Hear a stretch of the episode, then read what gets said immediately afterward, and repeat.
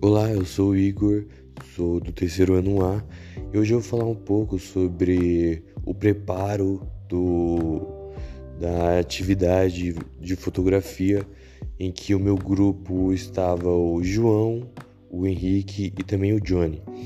E na minha opinião, acho que ocorreu tudo é, o que foi combinado. Por exemplo, quando a professora passou a atividade, nós ficamos, nós ficamos meio impactados assim pelo fato de é, como a gente vai achar fotogra fotografia, criar uma história por trás.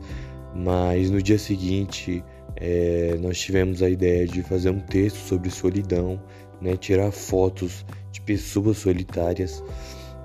E então a gente dividiu o grupo, dois ficariam para criar a história e dois ficariam para é, tirarem a foto.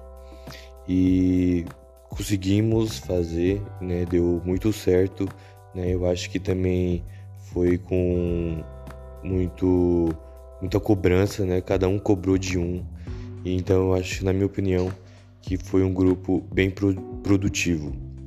E em relação à pergunta que a professora fez de o que os olhos não veem, eu acho que nós, os nossos olhos não conseguimos ver os sentimentos das pessoas por trás.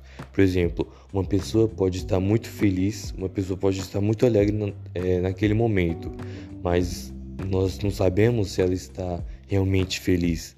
Né? Pode ser que é, o rosto dela é, esteja aparentando que ela esteja feliz, só que na verdade ela está triste.